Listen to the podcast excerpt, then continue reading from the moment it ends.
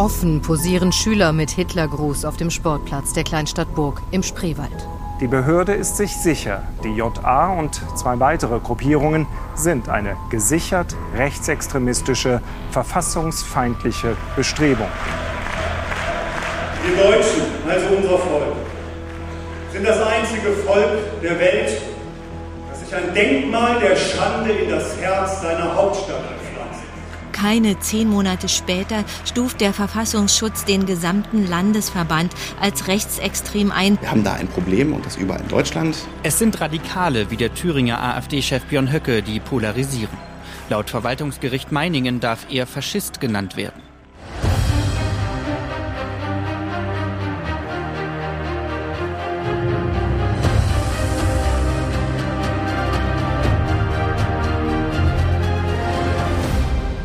Der AfD-Politiker Björn Höcke beschwört in seinen Reden eine extrem nationalistische Politik. Aber es sind nicht nur Höcke und Teile der AfD, die offen rechtsextremistisch sind. Denken wir an die Morde des selbsternannten NSU oder die nachgewiesenen rechtsextremen Tendenzen in der Bundeswehr. Der Verfassungsschutz registriert immer mehr Personen in der extremen Rechten. Mehr als 23.000 rechtsextremistische Straftaten gab es allein 2022. Ist der Faschismus in Deutschland zurück? Der Faschismus, von dem viele geglaubt haben, er sei mit dem Ende des nationalsozialistischen Regimes 1945 endgültig verschwunden? Hängt das, was wir heute als rechtsextremistisch beobachten, vielleicht mit unserer Geschichte zusammen? Der deutsche Nationalsozialismus war eine extreme Form des Faschismus in Europa. Die Nationalsozialisten unter Adolf Hitler haben allein mehr als sechs Millionen europäische Jüdinnen und Juden ermordet. Das macht das Hitlerregime unter den europäischen Ländern mit faschistischen Regimen zu einer ganz eigenen Kategorie. Schwerpunkt dieser Podcast-Folge hier soll der Faschismus in anderen Ländern Europas sein. Denn viele Historikerinnen und Historiker kritisieren, dass vor dem Hintergrund der Gräueltaten des deutschen Nationalsozialismus die anderen faschistischen Bewegungen in Europa vergessen würden. Habt ihr schon mal jemanden als Faschisten beschimpft, wenn euch jemand gehörig auf die Nerven gegangen ist? Bei allen möglichen Gelegenheiten verwenden viele dieses Schimpfwort heute. Und damit wird der Begriff ziemlich beliebig. Für manche ist alles, was sie schlecht finden, faschistisch. Die ehemalige Außenministerin der USA, Madeleine Albright, sagte 2019, das F-Wort schleiche sich in den gesellschaftlichen und politischen Diskurs ein wie eine Schlingpflanze. Aber was ist denn nun genau faschistisch? Der deutsche Verfassungsschutz zum Beispiel benutzt diese Bezeichnung gar nicht. Auf Nachfrage heißt es, der Begriff des Faschismus wird zwar in Teilen der Gesellschaft als Synonym für Rechtsextremismus verwendet, Tatsächlich trifft es dies jedoch nur unzureichend.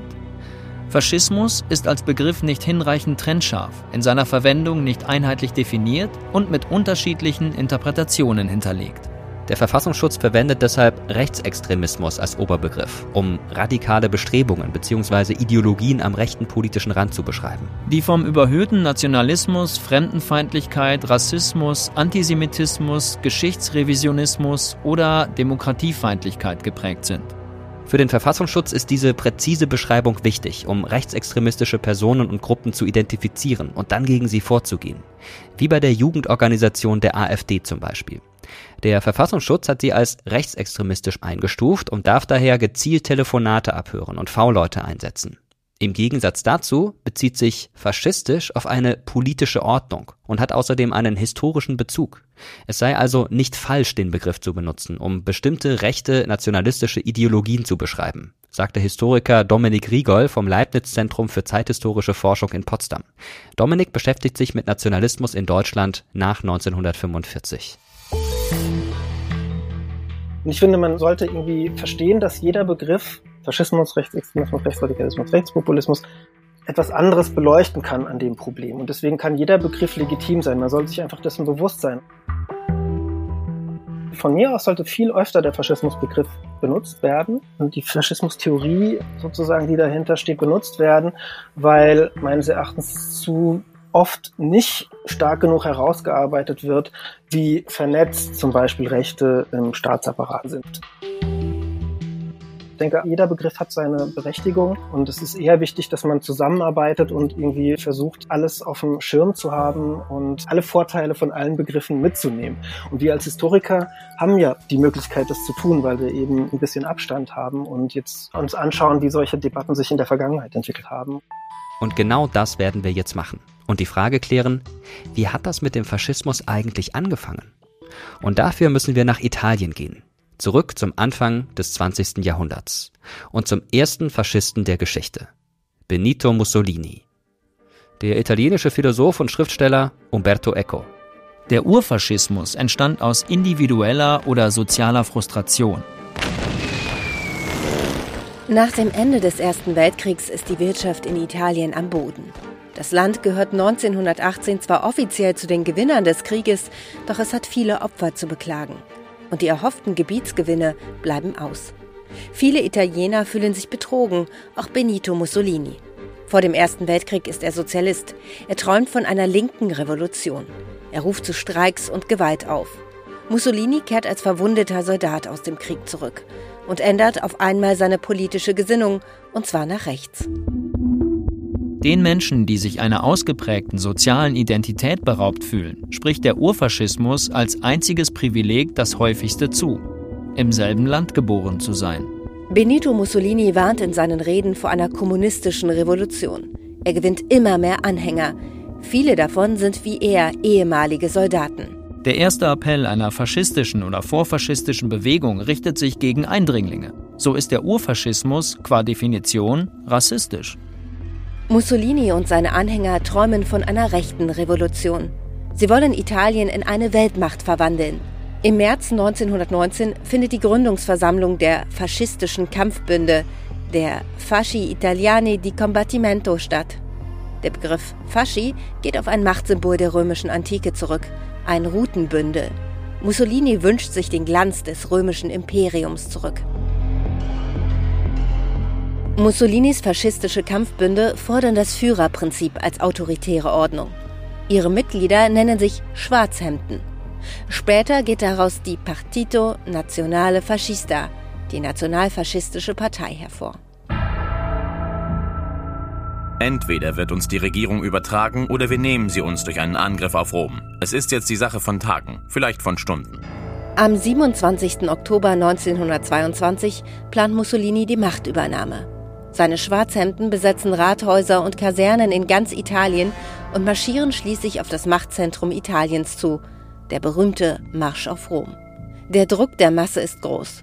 König Vittorio Emanuele III. befürchtet einen Bürgerkrieg. Um das zu verhindern, ernennt er Benito Mussolini zum Ministerpräsidenten Italiens. Mussolini, auch Duce, der Führer genannt, führt Italien in die faschistische Diktatur. Gegner werden verfolgt, die Pressefreiheit eingeschränkt. Dieses Jahrhundert wird das Jahrhundert der italienischen Macht sein. Das Jahrhundert, in dem Italien zum dritten Mal an der Spitze der menschlichen Zivilisation stehen wird. Auch mit Hitler verbündet sich Mussolini. Für den Fall eines Angriffskrieges sichern sich die beiden Diktatoren gegenseitige Unterstützung zu.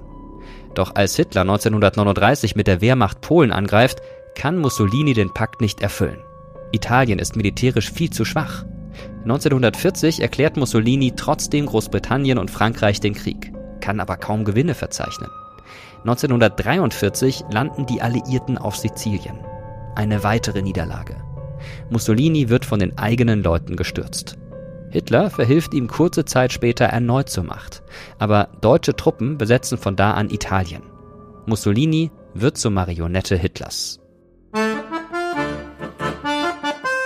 Gegen Ende des Zweiten Weltkriegs wird deshalb die antifaschistische Bewegung in Italien immer stärker. Unter Mussolini wurde sie bekämpft. Die Antifaschisten gewinnen an Unterstützung. Im Frühjahr 1945 können die Partisanen des italienischen Widerstandes ein Dorf nach dem anderen einnehmen.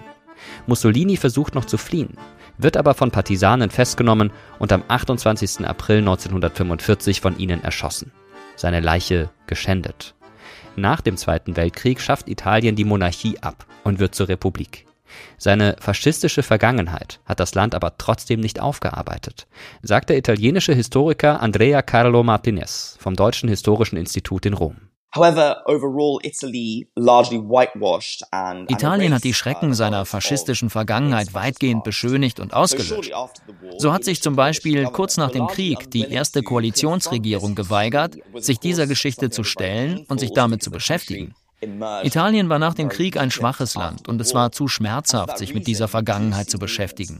Aber genau darum sieht man zu der Zeit viele Bewegungen, die offen faschistische Symbole nutzen oder sich dem Faschismus zuwenden und dafür nicht belangt werden. Es ist eben schwer nachzuweisen, dass diese Menschen tatsächlich versuchen, die alte faschistische Politik wiederherzustellen. Die Vorstellung ist, dass die Deutschen die Hauptschuldigen für die Schrecken des Zweiten Weltkriegs waren, während die Italiener sozusagen nur passiv zuschauten, wenn sie damit in Verbindung gebracht wurden und somit keine Schuld trugen. Aber die faschistische Regierung Italiens und Mussolini haben tatsächlich mit Nazi-Deutschland kollaboriert und auch direkt inspiriert. Bis heute wird Mussolini in Italien von vielen Menschen verehrt. Es gibt einen regelrechten Kult um die faschistische Diktatur. Unzählige Fanseiten auf Social Media. In Mussolinis Geburtsort Predapio reisen jährlich tausende Mussolini-Anhänger. So zum Beispiel auch 2022 zum 100. Jahrestag des sogenannten Marsches auf Rom. Und vermutlich könnt ihr euch noch daran erinnern, als Giorgia Meloni im Oktober 2022 zur ersten Ministerpräsidentin Italiens gewählt wurde. Ihre Partei heißt Fratelli d'Italia, die Brüder Italiens. Die Partei entstand Anfang der 1990er Jahre aus dem Movimento Sociale Italiano, also einer Partei, die schon 1946 von den Anhängern der faschistischen Staatspartei gegründet wurde. Offiziell hat sich die Partei Fratelli d'Italia vom historischen Faschismus distanziert Sie gilt heute als postfaschistisch. Ja zur natürlichen Familie. Nein zur LGBT-Community. Ja zu christlichen Prinzipien. Nein zu Masseneinwanderung. Nein zur internationalen Finanzwelt. Fratelli d'Italia gilt als postfaschistisch in der Nachfolge neofaschistischer Parteien. Giorgia Meloni setzt verstärkt auf das Wort postfaschistisch. Denn somit sagt sie praktisch, ich bin danach gekommen und muss mich also nicht rechtfertigen oder etwas begründen. Giorgia Meloni is not Giorgia Meloni ist nicht die erste Premierministerin nach dem Krieg, die mit der faschistischen Partei in Verbindung steht. Es gibt Premierminister wie Amintore Fanfani, der ein aktives Mitglied und Teil der faschistischen Kultur der 1930er Jahre war. But then I would go back to is fascism back? Fascism never really left und dann fragt man sich, ist der Faschismus zurück? Der Faschismus hat Italien nie verlassen.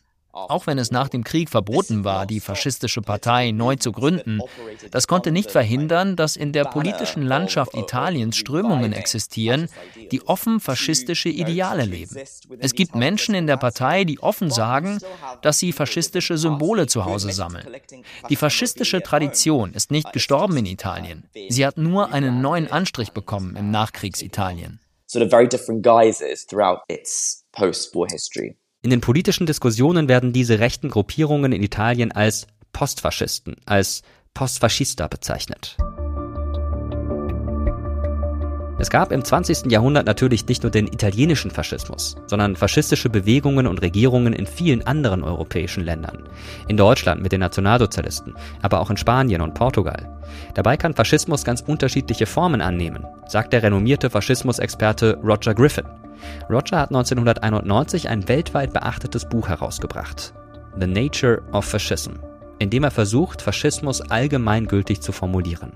Und was Roger genau unter Faschismus versteht und warum faschistische Bewegungen gerade im 20. Jahrhundert so erfolgreich waren, genau darüber sprechen wir jetzt mit ihm selbst. Hallo Roger, grüß dich. Good morning. Wenn wir über die Ursprünge des Faschismus sprechen, dann denken wir ja ganz schnell an Benito Mussolini. Warum begann denn der Faschismus ausgerechnet in Italien? Well, here we immediately hit a problem of language because obviously nun, hier stoßen wir sofort auf ein sprachliches Problem. Offensichtlich ist der Faschismus ein historisch einzigartiges Phänomen in Italien, eine Bewegung, die von Benito Mussolini ins Leben gerufen wurde. Aber das Wort Faschismus bedeutet auch etwas, was wir im Englischen generisch nennen. Es ist also ein Gattungsbegriff. Generic, ein Gattungsbegriff in German. That's where the problems start. Because if you ask, why did fascism Und genau da fangen die Probleme an. Denn wenn du fragst, warum hat der Faschismus in Italien angefangen, dann sind das eigentlich zwei Fragen. Erstens, warum ist der Faschismus in seiner italienischen Form in Italien entstanden? Und das ist eine sehr große historische Frage. Und da könnte man anfangen, über die Schwäche der italienischen Demokratie nach der Einigung Italiens zu reden. Das italienische Risorgimento, also die Einigung Italiens, hat nie eine gesunde liberale Demokratie entwickelt. Es war sehr korrupt, es war sehr elitär, es gab eine Menge Unzufriedenheit, es gab massive strukturelle Probleme in Italien. Es wurde von einer sehr starken sozialistischen Bewegung und auch von nationalistischen Bewegungen zerrissen. Also nationalist movements, it was a mess. So there was after the First World War and all countries that went through the First World War. Es war ein Chaos nach dem Ersten Weltkrieg. Es gab also eine allgemeine Instabilität in der gesamten westlichen Welt und sogar in Amerika nach dem Ersten Weltkrieg und in Italien war sie besonders akut. Und in Italien gab es mit dem Aufstieg der italienischen extremen Linken, die durch die russische Revolution inspiriert waren, eine Gegenreaktion der Nationalisten. Die sahen, dass diese inkompetente Regierung nicht mit der kommunistischen Bedrohung fertig wurde. Das waren die perfekten Bedingungen für Benito Mussolini und seine Bewegung, um sich zu etablieren. Benito Mussolini's movement to take off. So there's a sort of specific answer about Italy. And then if you ask about, in English, we, we can't do this in German, but in English you can distinguish between fascism with a big F, that's Italian fascism, and then fascism with a small f, which is generic fascism, as uh, Es gibt also eine ganz spezifische Antwort zu deiner Frage nach Italien. Und wenn man dann auf Englisch fragt, auf Deutsch ist das nicht möglich, aber auf Englisch kann man unterscheiden zwischen Faschismus mit einem großen F, das ist der italienische Faschismus, und dann Faschismus mit einem kleinen f, das ist der Gattungsbegriff. Und dann kann man sagen, naja, schau mal, der Faschismus ist eine besonders radikale Form des Nationalismus. Und überall im 19. Jahrhundert kam der Nationalismus auf. Und es brauchte nur eine lokale Krise, um den Nationalismus zu radikalisieren.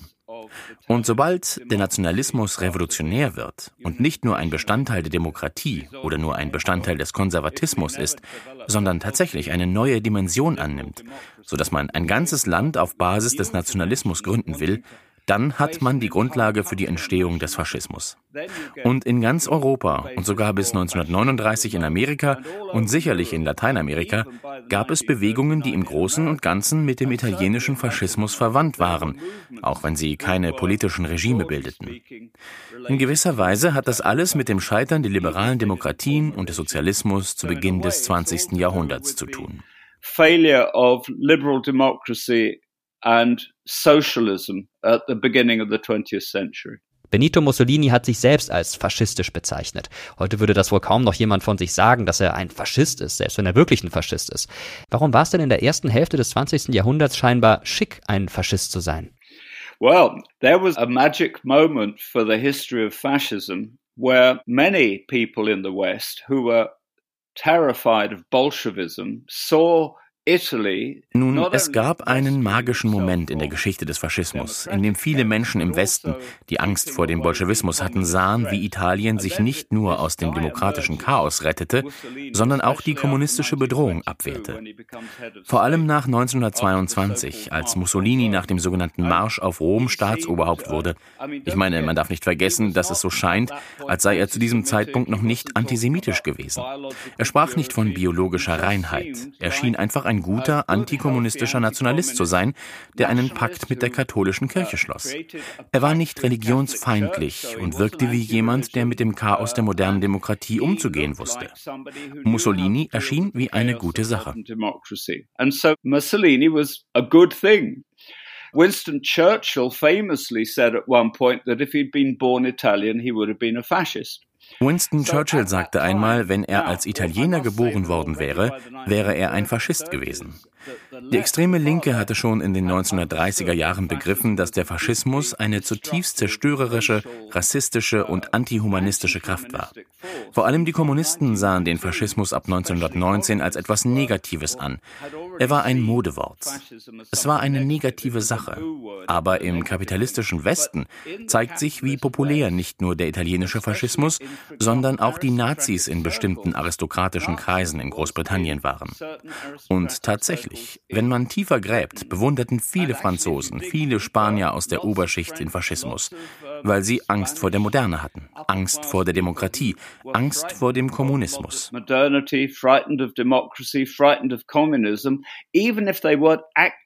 Auch wenn sie keine aktiven Faschisten waren, bewunderten sie das, was in den 1930er Jahren in Italien und Deutschland passierte, weil sie es mit einer Wiedergeburt, einem Wiedererwachen der Nation assoziierten. Für die Linke ist das Wort also negativ besetzt. Aber auch für viele Menschen im rechten Lager wird das Wort offensichtlich nach Auschwitz oder nach dem Nationalsozialismus ein Tabu. Aber in den 1930er Jahren war es noch ein zweideutiges Wort. The word becomes taboo for most people, but in the 1930s it was still an ambiguous word. In der Wissenschaft gibt es ja eine lange Debatte darüber, wie Faschismus zu definieren ist, auch um gegenwärtige und vergangene faschistische Ideologien zu verstehen. Du hast dafür den Begriff palingenetischer Ultranationalismus vorgeschlagen. Complicated word, ja. Schwieriges Wort. Ja, das klingt auf jeden Fall ganz schön kompliziert, aber du hast damit eine kurze und präzise Definition vorgeschlagen. Aber was meinst du damit denn genau? Actually, there's a whole school of thought which has never had a problem with defining fascism. The Marxist left Zunächst, es gibt eine ganze Denkschule, die noch nie ein Problem mit der Definition von Faschismus hatte. Die marxistische Linke hat immer gewusst, was Faschismus ist. Aber wenn man kein Marxist ist, gibt es aus vielen technischen Gründen massive Probleme, ihn zu definieren. Ich habe versucht, eine nützliche Definition zu finden. Und dafür habe ich angefangen, Faschisten zu lesen. Faschisten wussten immer, was Faschismus ist, angefangen bei den italienischen Faschisten. Und wenn man dann anfängt, Faschisten und Nazis und all die anderen Leute zu lesen, die mit dem Faschismus in Verbindung stehen und schaut, was sie damit meinten, gibt es dieses Muster. Der Kern dessen, wie Faschisten ihr Handeln sehen, war, um einen Ausdruck von Trump zu verwenden, dass sie ihr Land wieder groß machen wollten. But more specifically, the key word that kept coming back was the word rebirth, Wiedergeburt. Und das Schlüsselwort, das immer wieder auftauchte, das war das Wort Wiedergeburt. Wiedergeburt, Rinashita. Das Muster, das sich herauskristallisiert, ist also, dass das Land großartig war oder zumindest die Rasse großartig war, wie die Arier oder was auch immer. Dann ging es bergab. Untergang, Verfall, all das. Und dann war es die Aufgabe der Faschisten, den Niedergang umzukehren und das Land wieder groß zu machen. So I found this lovely Greek word, palingenetic. Palin means again and Genesis means birth. Und dann habe ich dieses schöne griechische Wort gefunden, Palingenese. Palin bedeutet wieder und Genese bedeutet Geburt. Es bildete also ein Adjektiv. Und wenn man das mit Ultranationalismus verbindet, erhält man eine Form von extremem, oft rassistischem, nicht immer, aber biologisch rassistischem Nationalismus, der versucht, eine Wiedergeburt des Landes zu erreichen, also eine palingenetische Form des Ultranationalismus. Nun musste ich meinen Lesern natürlich erst einmal erklären, was ich damit meine. Aber wie wir im Englischen sagen, the proof of the pudding is in the eating, also wie der Pudding schmeckt, findest du dann heraus, wenn du ihn isst. Und die Vision, die Faschisten haben, egal ob es sich um Neonazi-Terroristen wie Breivik in Norwegen oder so handelt, sie arbeiten immer auf einen Umschwung hin, auf eine Art Umkehrung des Niedergangs und wollen das Land wieder groß machen. Nicht wie Trump, sondern tatsächlich durch eine revolutionäre Veränderung der Geschichte by actually through a revolutionary change in history. Du hast schon gesagt, dass es in den 1920er und 1930er Jahren in verschiedenen Regionen Europas faschistische Bewegungen gab. Warum ist denn der Faschismus gerade in Europa so beliebt gewesen? Well, if you think of the world as a sort of total map, the conditions for fascism are quite special.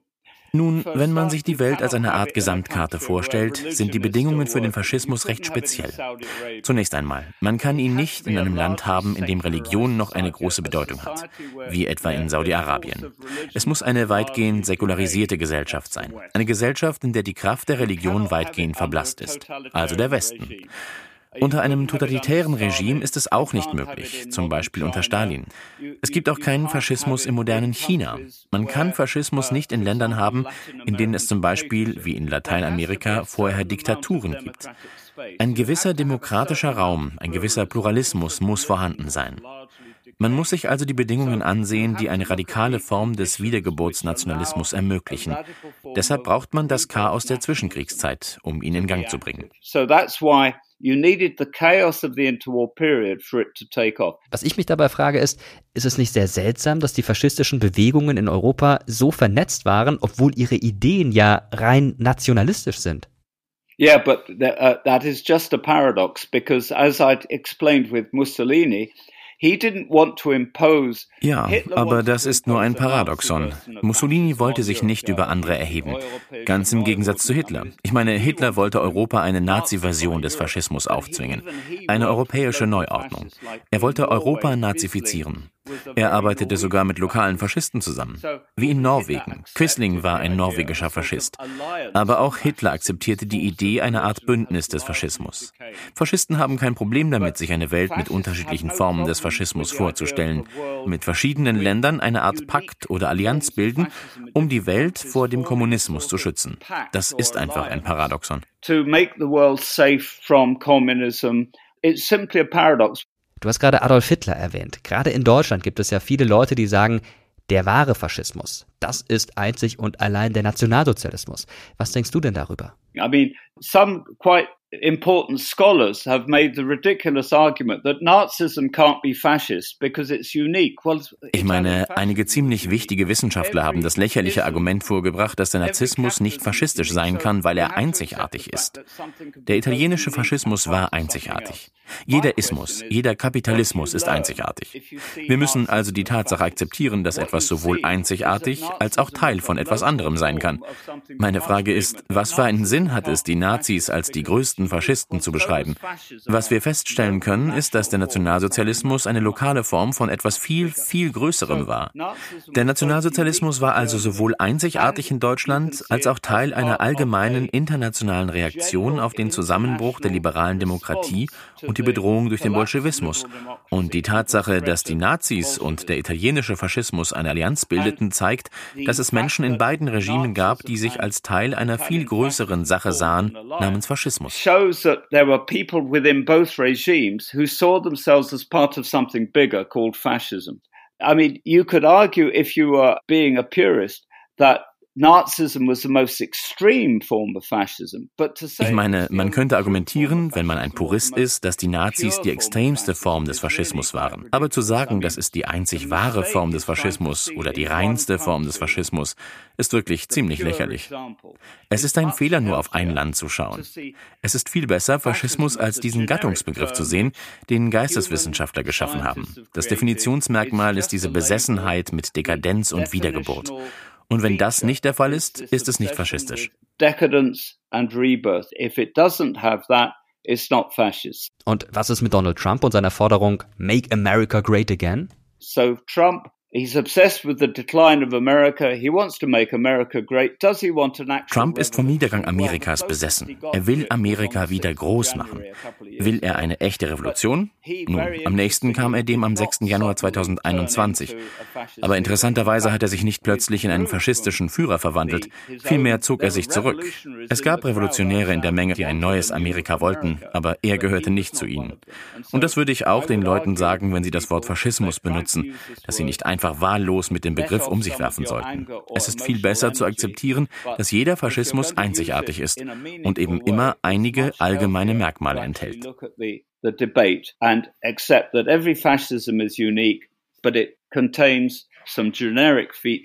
Ja, ein guter Rat, würde ich sagen. Wirklich jedes Mal genau darauf zu achten, dass man den Begriff Faschismus auch wirklich nur dann verwendet, wenn es sich tatsächlich um Faschismus handelt.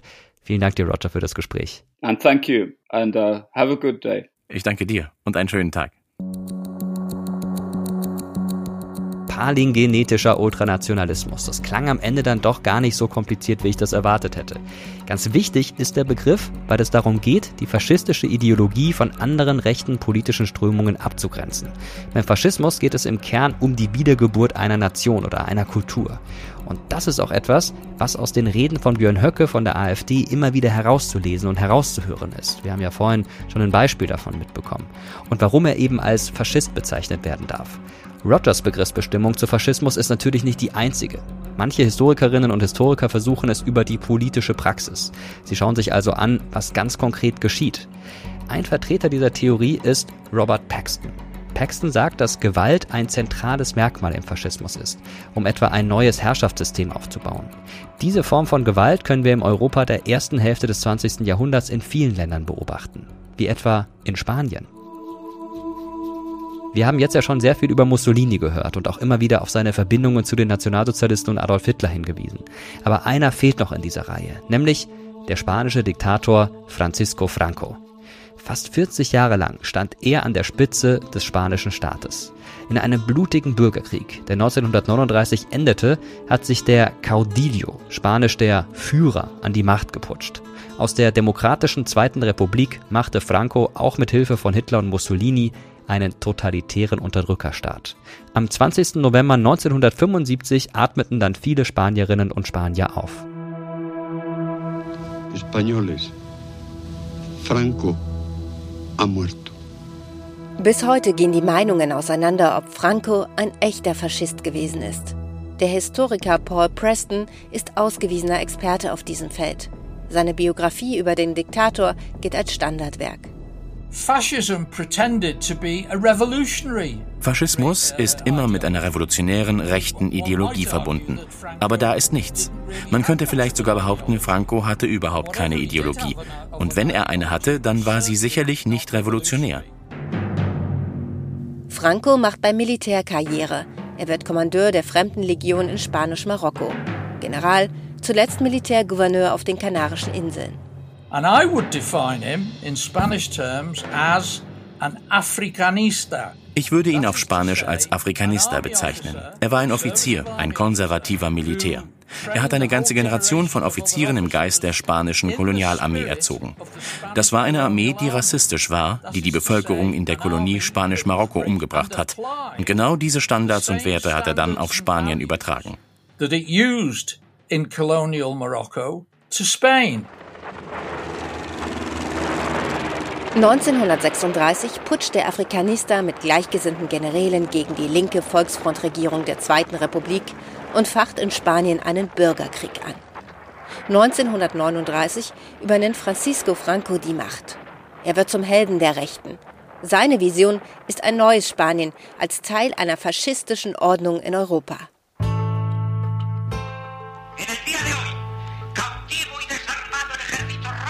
Am heutigen Tag haben wir das gesamte Heer der Roten gefangen genommen und entwaffnet.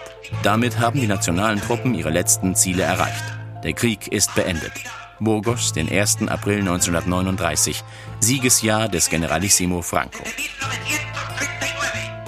Das ist ein großartiger Sieg für den Faschismus, möglicherweise der bislang größte. So begeistert sich der italienische Außenminister Galeazzo Ciano nach Francos Sieg. Der frisch gekürte Diktator fühlt sich nun auf Augenhöhe mit Hitler und Mussolini. Die Frage ist ja, wie haben Hitler und Mussolini sich gegenüber Franco verhalten? Und sie dachten einfach, dass er irgendwie nützlich sein kann. At a point in late 1940, when Hitler was already thinking in terms of attacking Russia, Ende 1940 dachte Hitler schon daran, Russland anzugreifen. Aber damit Franco ein Verbündeter hätte werden können, hätte Hitler erst einmal die spanische Armee, die Marine und die Luftwaffe ausrüsten und wieder bewaffnen müssen. Und er hätte die spanische Wirtschaft wieder aufbauen müssen. Das hätte sich überhaupt nicht für ihn gelohnt. Es gibt Schreiben von Hitler, in denen er deshalb vorschlägt, Franco solle neutral bleiben. There are writings by Hitler in which he suggests that what suited him above all was for Franco to remain neutral. Franco, of course, was a chameleon. And if you were to, if you could Franco war ein Chamäleon. Hier steht ein ganzes Bücherregal mit dem Gesamtwerk von Franco, darunter seine ganzen Reden. Wenn du also deine Jugend damit vergeuden willst, diese ganzen Reden zu lesen, so wie ich das getan habe, wirst du jede Menge Aussagen finden, aus denen du ableiten kannst, ja, Franco war ein Faschist. Ja, er war ein Antisemit. Aber wenn du mich ernsthaft fragst, wie würdest du Franco beschreiben, dann würde ich wiederholen, was ich schon gesagt habe. Er war ein Afrikanister und dazu stehe ich, weil es genau beschreibt, wie er gehandelt hat. To a large extent I stand by that. I mean that would account for how he acted. Nach Schätzungen werden von den Franco-Anhängern während des Spanischen Bürgerkrieges rund 200.000 Menschen umgebracht. Fast eine halbe Million flieht ins Exil. Mehrere hunderttausend Menschen sind in Lagern und Gefängnissen eingesperrt. Und hier werde ich eure Hörer vermutlich schockieren. Ich würde nämlich sagen, im Vergleich mit Franco war Mussolini ein Heiliger. Natürlich war Mussolini ein Faschist, er war ein böser Mann. Aber verglichen mit Franco würde ich behaupten, Mussolini war nicht annähernd so grausam wie Franco. He was not nearly as bad as Franco. We have these theories of fascism which basically say that ich meine, wir haben diese ganzen Theorien über Faschismus und es gibt danach vielleicht 20 Merkmale, die einen Faschisten ausmachen. Und dann fängst du an zu zählen und endest bei, sagen wir, nur 14 Merkmalen.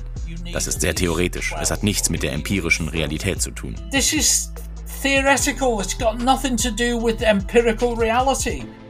Ja, was wir an diesen Beispielen sehen ist, jede faschistische Diktatur ist anders. Es gibt nicht den einen Faschismus. Natürlich können wir den italienischen Faschismus als Urfaschismus nehmen und andere Formen des Faschismus daran messen. Aber am Ende verengt das vielleicht auch den Blick darauf, dass sich Faschismus auf verschiedene Arten äußern kann. Auch in seiner Gewalt und Brutalität. Das sehen wir am Nationalsozialismus. Und an Länderbeispielen gibt es natürlich noch viele mehr allein in Europa. Zum Beispiel mit Miklos Horthy in Ungarn oder der Ustascha, der faschistischen Bewegung in Kroatien. Aber kaum jemand erinnert sich noch an diese vielen faschistischen Netzwerke, die es in den 1930er und 1940er Jahren in Europa gab. Und das ist ein großes Problem, sagt der Historiker Jörg Ganzenmüller, der sich vor allem mit europäischen Diktaturen beschäftigt. Zum einen würde ich sagen, ist unsere Geschichtskultur insgesamt stark national geprägt. Das heißt, wir wissen auch jenseits des Faschismus wenig über die Geschichte Spaniens, Portugals, Rumäniens oder Kroatiens. Und hinzu kommt dann aber auch noch, denke ich, ein gewisses Fortschrittsdenken, von dem das gesamte europäische Projekt ja geprägt ist. Das heißt, es schien lange Zeit so, als sei der Vormarsch der Demokratie in Europa ja, stetig und auch unaufhaltsam.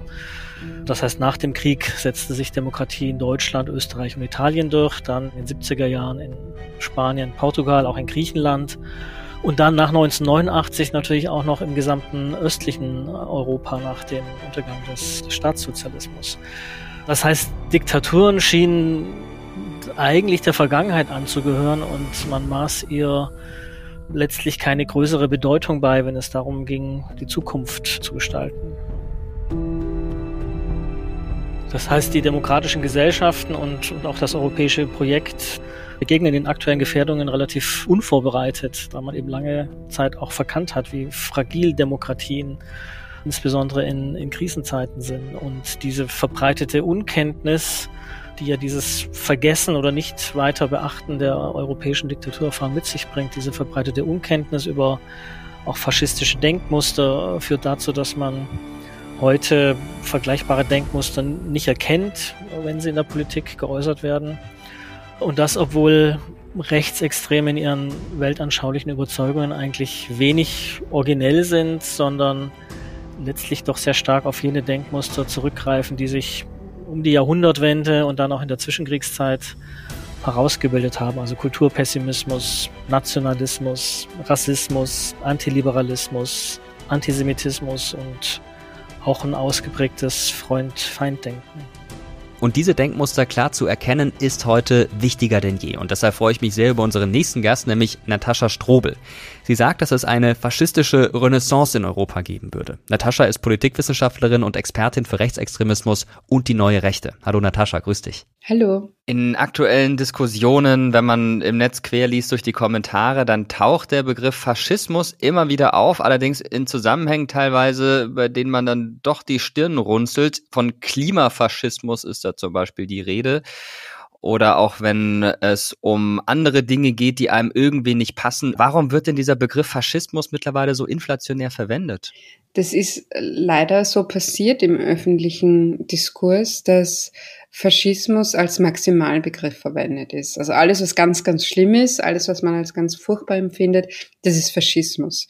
Und das führt natürlich dazu, dass der Begriff inflationär verwendet wird, dass der Begriff auch abgewertet wird, weil wenn alles Faschismus ist, naja, dann kann es nicht so schlimm sein, weil wir leben ja offenbar mit ganz viel Faschismus. Da wäre ich für eine sehr viel rigidere und sehr viel klare Herangehensweise. Und gleichzeitig wird er zu wenig oft verwendet, nämlich zu wenig oft, wenn es um tatsächlichen Faschismus oder protofaschistische Tendenzen geht. Das heißt, wir haben die absurde Situation, dass man zu viel und zu wenig über Faschismus gleichzeitig redet. Wenn wir jetzt mal auf die politischen Richtungen schauen, dann stellt man fest, dass es da durchaus auch Theorien gibt, dass es sowohl rechten als auch linken Faschismus geben kann. Jetzt sagst du, das ist kompletter Quatsch. Es gibt nur rechten Faschismus. Warum kann es keinen linken Faschismus geben? Das ergibt sich aus der Ideologie. Also Faschismus ist immer quasi die extremste Form des Rechtsextremismus. Faschismus hat in seinem ideologischen Kern ein negatives Menschenbild. Ja? Das heißt, Menschen sind schlechte Wesen, ja, und die müssen sanktioniert werden und die müssen zurechtgeschützt werden und dies geht nur mit Regeln und Ordnung und Sanktionen und Strafe und Prügel. Und dieses negative Menschenbild, das teilt man sich zum Beispiel mit dem Konservatismus, ja, in verschiedenen Ausführungen, aber das ist schon ein ganz klarer Widerspruch zu einem linken Menschenbild. Ein linkes Menschenbild ist immer ein positives Menschenbild. Menschen sind gut, Menschen sind soziale Wesen, Menschen helfen auch einander und sind zur Solidarität bereit. Das heißt, hier kann es schon per se keinen linken Faschismus geben. Das heißt nicht, dass es nicht militante oder was auch immer linke Gruppierungen gibt in der Geschichte, die gibt's. Ja, es gibt auch autoritäre linke Gruppierungen, auch die gibt's. Aber es sind nicht linksfaschistische Gruppierungen und vor allem nicht, wie es gerade angewendet wird. Also Klimaschützerinnen oder Antifaschistinnen, das ist ganz weit weg davon. Faschismus, da denken viele natürlich an Italien aufgrund der Herkunft dieses Begriffs. Und wenn wir jetzt nach Italien schauen, dann stellen wir fest, da gibt es mit Meloni eine Regierungschefin, die zumindest in der Vergangenheit mal Dinge gesagt hat, wie sie stehe dem Faschismus relativ neutral gegenüber. Du sprichst nicht nur in diesem Zusammenhang davon, dass wir gerade eine faschistische Renaissance erleben. Was meinst du damit? Wir sehen es in so Ländern wie Italien tatsächlich bis in die Regierungsmacht. Wir müssen auch im Zusammenhang mit Ungarn darüber reden, ob es mindestens protofaschistisch ist. Was hier passiert, ist auf jeden Fall nicht mehr demokratisch. Es ist immer etwas Prozesshaftes. Also ist es eine autoritäre Regierung? Ist es schon in Richtung eine Faschismus gehende Regierung? Ich würde nicht behaupten, dass es Vollfaschismus ist, aber darauf zu warten, das ist dann noch ein bisschen zu spät, in den USA, aber auch Brasilien, aber auch Länder wie Indien, Russland, ja, nicht Vollfaschismus, aber Vorstufen von möglichen Faschismen. Und das heißt, es geht bis in die Regierungsmacht, aber man sieht es auch in den Ebenen davor, darunter, im außerparlamentarischen Bereich, vor allem in den sozialen Medien, da gibt es eine Organisierung, eine globale, transnationale Organisierung rund um faschistische Narrative, also so Kulturkampfnarrative in Richtung Klimaschutz, Gender, auch rund um die Pandemie. Also es ist auch sehr pragmatisch, je nachdem, was gerade Thema ist, das nimmt man dann auch, wo doch faschistische Argumente zum Vorschein treten und wo die sehr viel Zuspruch bekommen in den sozialen Medien und wo es auch wirklich Organisierung drumherum gibt. Und da würde ich schon sprechen, dass wir es auch mit einer neuen Art von Faschismus zu tun haben. In der Geschichte haben wir gesehen, dass sich faschistische Gruppen immer wieder vernetzen. Passiert das gerade jetzt auch wieder? Die Vernetzung, das ist das Besondere an dieser Zeit, die passiert viel intuitiver, eben über die sozialen Medien, weil es diese Ländergrenzen, weil es diese Sprachgrenzen einfach nicht mehr gibt. Also es ist nicht mehr so, dass die Parteiabordnung X zur Parteiabordnung Y fahren muss und dann tauscht man sich aus und dann fährt man wieder in die Heimatländer, sondern man hat so eine globale Spielwiese. Und das, was in den USA diskutiert wird, das kommt dann auch nach Europa und umgekehrt, das, was in Ungarn diskutiert wird, das kommt in die USA und so ganz intuitiv, ohne dass man diesen Austausch forcieren muss, passiert er einfach über die sozialen Medien. Und das sieht man an einer sehr uniformen, gleichen Diskussion weltweit eigentlich. Weil das eben dann auch immer wieder multipliziert wird von verschiedenen Gruppen, die vernetzt sind miteinander. Kannst du vielleicht mal Beispiele geben für Gruppen, die über Ländergrenzen hinweg agieren, die vernetzt sind, die miteinander interagieren? Es sind nicht mal mehr feste Gruppen. Das ist das, was es so ausmacht. Es sind vermeintlich einzelne Personen, die sich in Communities zusammenfinden. Das heißt, wir haben verschiedene Communities, die sich auch rund um Influencer gruppieren ja, und da gibt's verschiedene Sparten, verschiedene Interessensgebiete. Sehr stark ist diese ganze Manosphere, also diese ganzen frustrierten jungen Männer, denen eingeredet wird, quasi die Frauen sind an allem Übel der Welt schuld. Ja, das geht von Incels über Pickup-Artists, über so Leute wie Andrew Tate, die dann so einen sehr misogynen Lebensstil propagieren. Ist auch ein Geschäftsmodell, ihre Sachen verkaufen. Das geht dann rund um diese ganze Gender-Geschichte. Auch das ist sehr wichtig. Transpersonen, Feminismus, das sieht man, also dieses ganze Misogyne auch.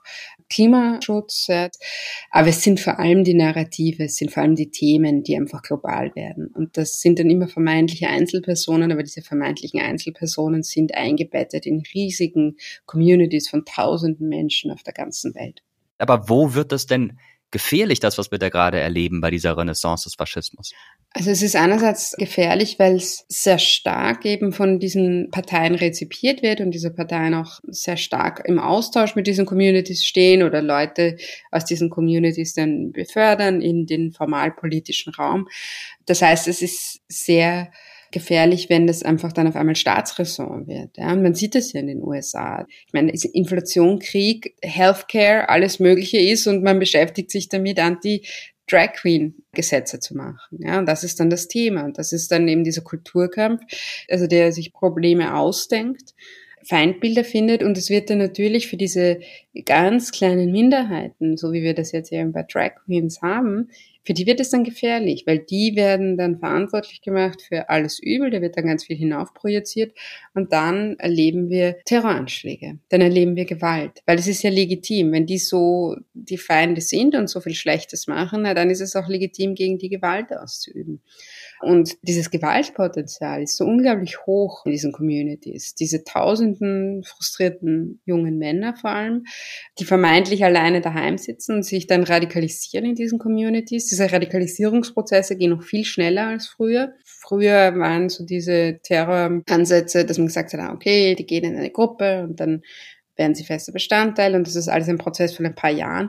Mittlerweile reden wir von ein paar Monaten. Ja, also der, der Attentäter von New York, von Buffalo, der hat sich innerhalb von zehn Monaten, der war 18 Jahre alt, ist in diese Communities gekommen und hat innerhalb von zehn Monaten sich radikalisiert, dass er Waffen gekauft hat, dass er sich den Supermarkt in einer schwarzen Nachbarschaft ausgesucht hat und extra dorthin gefahren ist, um dort Menschen umzubringen. Aus der Angst, ja, wieder aus dieser Ersetzungs Angst unter Anführungszeichen der Verschwörungsideologie des großen Austauschs. Und das ist stochastischer Terrorismus. Ja, man weiß in diesen Communities nicht, wann, wo oder wer einen Terroranschlag macht. Aber umso mehr Zeit vergeht, umso wahrscheinlicher wird es. Und irgendwann kommt es dazu, dass einer von denen tausend Menschen das in die vermeintlich eigene Hand nimmt. Und ob das dann in Christchurch oder in Buffalo ist, ja, das, das weiß man dann nicht. Aber es ist auch egal, weil Terroranschlag ist Terroranschlag. Ja, auch in Deutschland haben wir ja schon entsprechende Anschläge gehabt, ob äh, jetzt in Halle oder Hanau, das war sicherlich auch mit beeinflusst davon. Jetzt stellt sich natürlich die Frage, wie kann man dagegen vorgehen? Was kann man machen, ohne dass wir mit unseren Grundrechten brechen, in die Meinungsfreiheit und vieles mehr eingreifen? Also wie kann man effizient diesen aufkommenden Faschismus bekämpfen in Deutschland? Da gibt es verschiedene Ansätze. Der politische Ansatz ist sicher, eine Perspektive für die Zukunft zu schaffen, eine solidarische Perspektive für die Zukunft zu schaffen. Denn Faschismus speist sich immer auch aus Unzufriedenheit, aus Frust, aus Anspruchsdenken, das dann nicht erfüllt werden kann, aber dem kann man politisch auf jeden Fall beikommen, indem man für eine stabile Lebensgrundlage sorgt. Das ist das eine.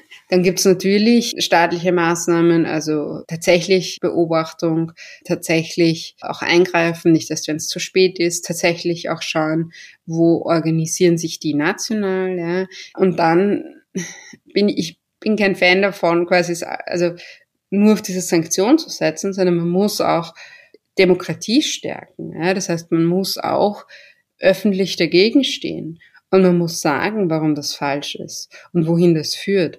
Und es braucht viel mehr Menschen, die sich öffentlich ganz klar positionieren und zu sagen, eigentlich nein, ihr seid keine Mehrheit, ihr seid eine extreme Minderheit, ihr seid menschenfeindlich, ihr lehnt ein lebenswertes Leben für Menschen einfach ab. Ja, das, was Faschismus bedeutet, ist immer Zurichtung, Zerstörung, auch des Individuums, auch der einzelnen Person und kein friedliches Zusammenleben. Und das wollen einfach die Mehrheit der Menschen auch nicht. Und das muss man auch klar machen. Denn nur mit diesen ganz klaren roten Linien kann man auch gesellschaftliches dagegen tun. Vielen Dank für die Einblicke in den Begriff Faschismus und auch in das, was ja als Gefahr droht für unsere Gesellschaft in Deutschland, aber auch international. Danke für das Gespräch. Klare rote Linien gegenüber dem Faschismus zieht historisch gesehen die Bewegung des Antifaschismus. Der Antifaschismus ist nämlich so alt wie der Faschismus selbst und als Begriff genauso umstritten. In Italien gründeten sich Anfang der 1920er Jahre Antifascisti. Das waren Gruppen, die sich gegen die Schwarzhemden richteten. Und auch in Deutschland kommt der Antifaschismus in den 1920er Jahren an. Die KPD, die Kommunistische Partei Deutschlands, führte den Antifaschismus als antikapitalistischen Kampfbegriff ein. Auf der Kommunistischen Internationalen heißt es 1924, bei fortschreitendem Zerfall der bürgerlichen Gesellschaft nehmen alle bürgerlichen Parteien, insbesondere die Sozialdemokratie, einen mehr oder weniger faschistischen Charakter an. Der Faschismus und die Sozialdemokratie sind die beiden Seiten ein und desselben Werkzeuges der großkapitalistischen Diktatur. Als der Nationalsozialismus Anfang der 1930er Jahre immer stärker wurde, formierte sich ein Widerstandsbündnis, dem sich auch Mitglieder anderer linker Parteien anschlossen. Zum Beispiel in Form der antifaschistischen Aktion vom Juli 1932. Nach dem Zweiten Weltkrieg entstand in den 1960er Jahren eine neue Antifa-Bewegung um die Nazi-Vergangenheit Deutschlands stärker in den Blick zu nehmen und aufzudecken, wo bei Behörden zum Beispiel frühere Strippenzieher des Nationalsozialismus arbeiteten.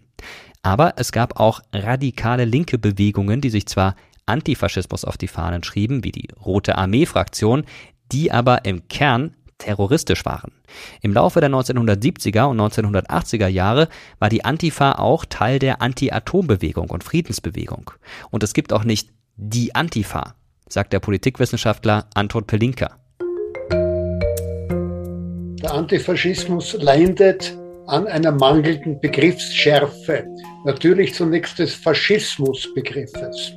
Wenn man, und da gibt es eine gewisse Tendenz dazu, unter Faschismus alles versteht, was Unterdrückung, Repression, Gewalt und so weiter ist, dann ist der Antifaschismus in einer Demokratie eigentlich eine Selbstverständlichkeit jeder Demokrat, jeder, der den demokratischen Rechtsstaat hochhält, muss Antifaschist sein, weil der Faschismus, wie immer er verstanden wird, das Gegenteil des demokratischen Rechtsstaates ist. Natürlich hat der Antifaschismus auch gelitten darunter, dass er vor allem auf der extremen Linken, und damit meine ich diejenigen, die mehr oder weniger deutlich in der Tradition der kommunistischen Internationale stehen, dass der Antifaschismus mit Antikapitalismus vermischt wurde. Das heißt, den Antifaschismus, wenn man ihn begrifflich ernst nimmt, darf man nicht mit Antikapitalismus vermischen. Man kann gegen den Kapitalismus sein, aber das ist nicht die Logik nicht der automatische Ausfluss des Antifaschismus. Der Antifaschismus ist gegen die antidemokratische Seite des Faschismus. Ja, das heißt also, wer den demokratischen Rechtsstaat verteidigt, ist auch immer ein Antifaschist, weil der Faschismus gegen den demokratischen Rechtsstaat ist. Und um die Demokratie gegen den Faschismus zu verteidigen, muss man natürlich erst einmal in der Lage sein zu erkennen, wo es faschistische Tendenzen überhaupt gibt. Wir haben ja schon über den palingenetischen Ultranationalismus, das zentrale Merkmal des Faschismus von Roger Griffin gesprochen. Und was auch wichtig ist, über den Faschismus und seine Gefahren aufzuklären. Sagt der Schwede Kalle Johansson. Kalle ist Comiczeichner und hat sich die Frage gestellt, was ist eigentlich Faschismus? Und daraus gemeinsam mit der schwedischen Historikerin Lena Berggren ein leicht verständliches Comicbuch entwickelt. Started actually about 10 years ago.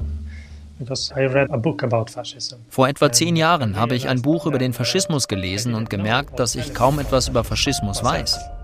Und dann habe ich festgestellt, dass viele Menschen genauso wenig wissen wie ich. Das fand ich beunruhigend, weil wir schon länger sehen, wie faschistische Bewegungen zurück auf die politische Bühne kommen. Dann dachte ich, wenn wir versuchen, Faschismus zu bekämpfen, müssen wir erstmal in der Lage sein, überhaupt Faschismus zu erkennen. Und dann kam mir die Idee, ein Comicbuch über faschistische Ideologien zu machen, als kleinen Beitrag, um Wissen über Faschismus zu verbreiten. Dann habe ich Lena Berggren kontaktiert, die eine der führenden Faschismusexperten hier in Schweden ist, und gefragt, ob sie am Buch mitarbeiten möchte. I asked her if she wanted to participate in, in this book. And she is one of the leading experts on fascist ideology in Sweden.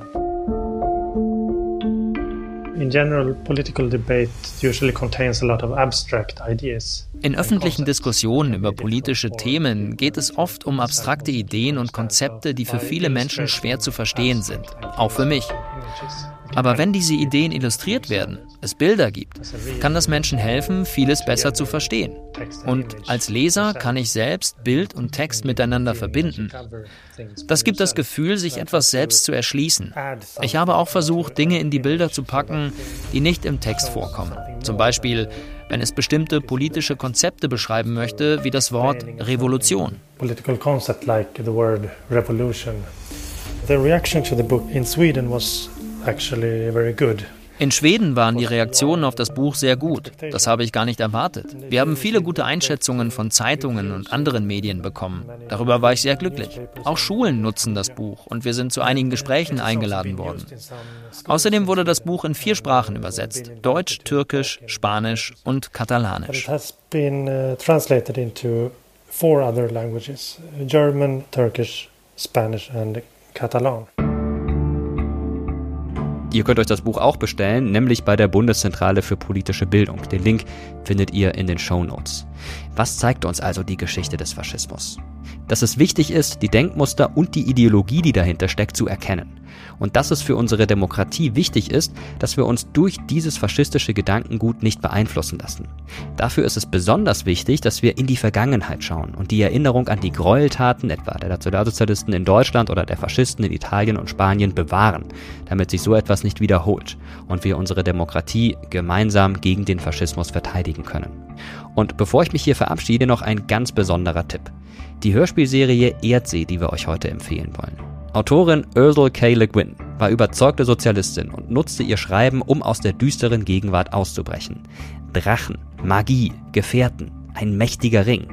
Erdsee ist Vorreiter vieler weltbekannter Geschichten und kommt im Hörspiel-Podcast mit insgesamt zwölf Folgen als überwältigender 3D-Audio-Blockbuster daher. Hört mal rein.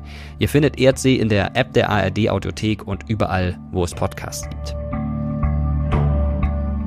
Schreibt uns eure Gedanken zu dieser Folge hier gerne per Mail oder auch auf TerraX History bei Instagram oder kommentiert im Community-Tab bei YouTube auf dem Kanal Mr. Wissen to Go Geschichte. Dort posten wir jedes Mal, wenn eine neue Folge erscheint. Und wir freuen uns natürlich sehr über euer Feedback. Auch über Bewertungen bei Spotify, bei Apple oder wo auch immer.